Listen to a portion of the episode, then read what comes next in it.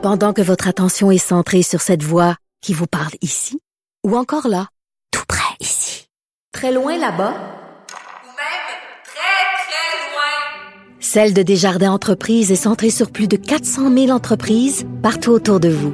Depuis plus de 120 ans, nos équipes dédiées accompagnent les entrepreneurs d'ici à chaque étape pour qu'ils puissent rester centrés sur ce qui compte, la croissance de leur entreprise.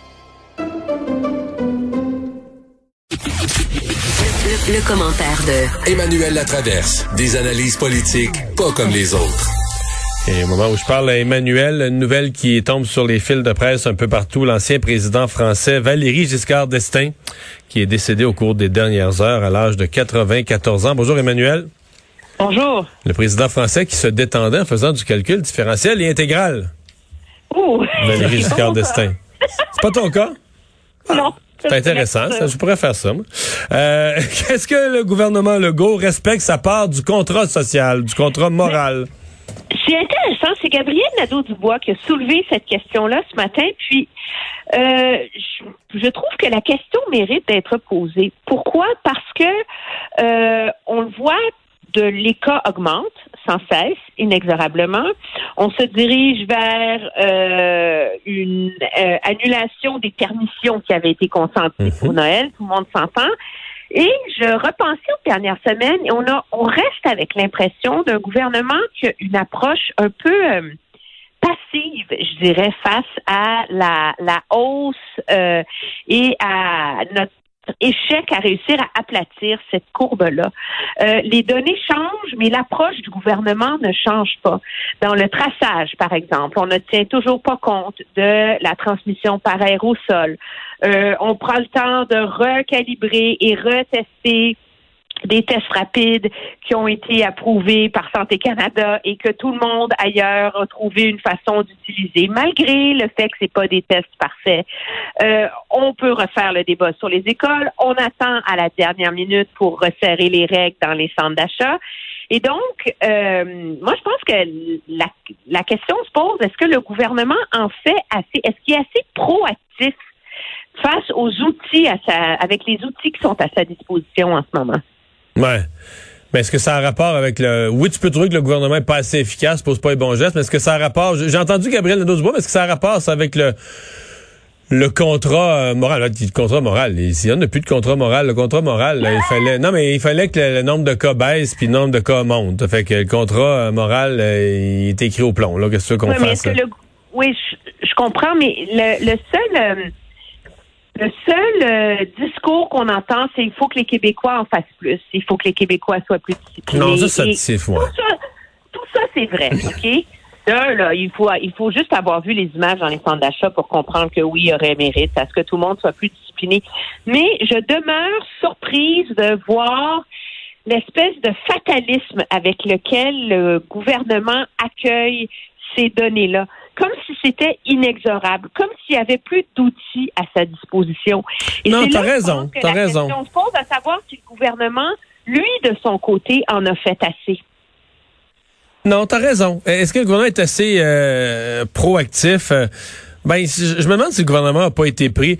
Quand, quelque part, vers la fin octobre, les cas se sont mis à baisser un peu, est-ce qu'on s'est pensé bon? On a pensé bon, mais ben, la, deuxième vague, on a pris le dessus, ça va redescendre, on est correct, puis qu'on, tu sais, on s'est passé le, le, le, bras sur le front pour essuyer la soeur en disant ouf, on l'a échappé belle.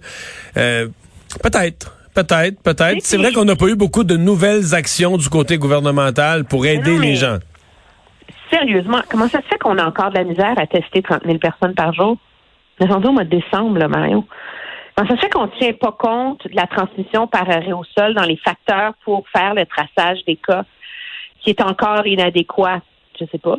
Pourquoi est-ce que euh, est-ce que euh, je te donne un autre exemple? On, s'il y a un dans le dossier, oui, on se passe la main sur le front, c'est dans les CHSLD.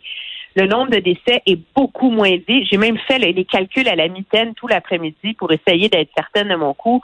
C'était 69% des décès dans la première vague. Dans les trois dernières semaines, là, qui sont ceux que j'ai eu le temps de calculer, c'est 40% des décès. Donc oui, ça, ça, ça Sauf que les, toutes les résidences de personnes âgées en général, ça, ça aussi, ça s'en va pas dans la, dans la bonne direction présentement. Ils Ouais. étaient à 17% des décès. Ils sont rendus à 28% des décès. Il n'y a rien qu'on peut faire dans les résidences pour aînés? Pour Ouais. resserrer les règles. Pour... Alors, c'est comme s'il y a des fils qui dépassent et que le gouvernement peine à trouver comment les attacher en ce moment. Et que son réflexe, c'est de blâmer les, euh, les citoyens. C'est pas faux du tout. Hey, euh, je veux t'entendre sur... euh, Il y a du brouillard. En fait, il y a Aaron O'Toole qui l'affirme, lui, comme un fait, mais bon, évidemment, il est dans l'opposition. Il blâme le gouvernement.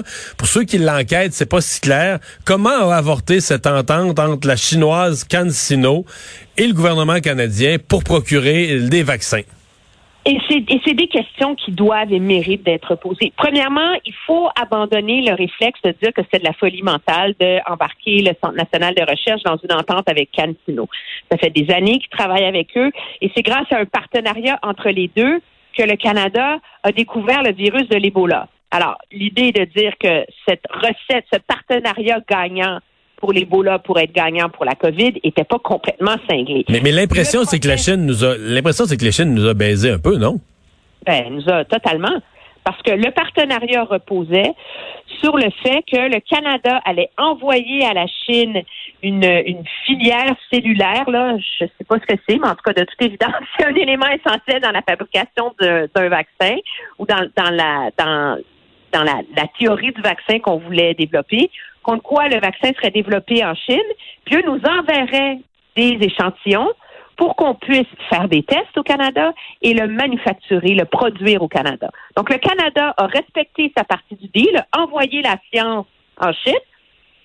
Puis quand ça a été le temps pour la Chine de renvoyer l'ascenseur, ben là, les autorités chinoises ont empêché que le vaccin transige et s'en vienne au Canada. Donc, c'est ce qui a fait avorter toute l'affaire. Et que là, à ce moment-là, quelque part au début août, fin juillet, début août, le gouvernement canadien s'est retrouvé là devant une page blanche. Comme devant. Ben là, aller négocier avec Moderna, Pfizer, etc., etc., essayer de, de bâtir son portefeuille de, pour reprendre leur langage, son portefeuille de vaccins, mais en mode rattrapage. En mode ra- rattrapage, mais quand même, ça fait longtemps qu'il y a des signes, qu'il y a des problèmes entre avec la, la Chine. Le Centre national de recherche a fait l'objet de cyberattaques qui ont coûté des millions de dollars. Il y a des scientifiques chinois qui collaboraient avec le Centre national de recherche qui ont été arrêtés aux États-Unis pour Donc, espionnage. Donc, on Euh, avait eu des signaux et on les a pas vus. C'est tout le temps qu'on a, Emmanuel. On s'en reprend.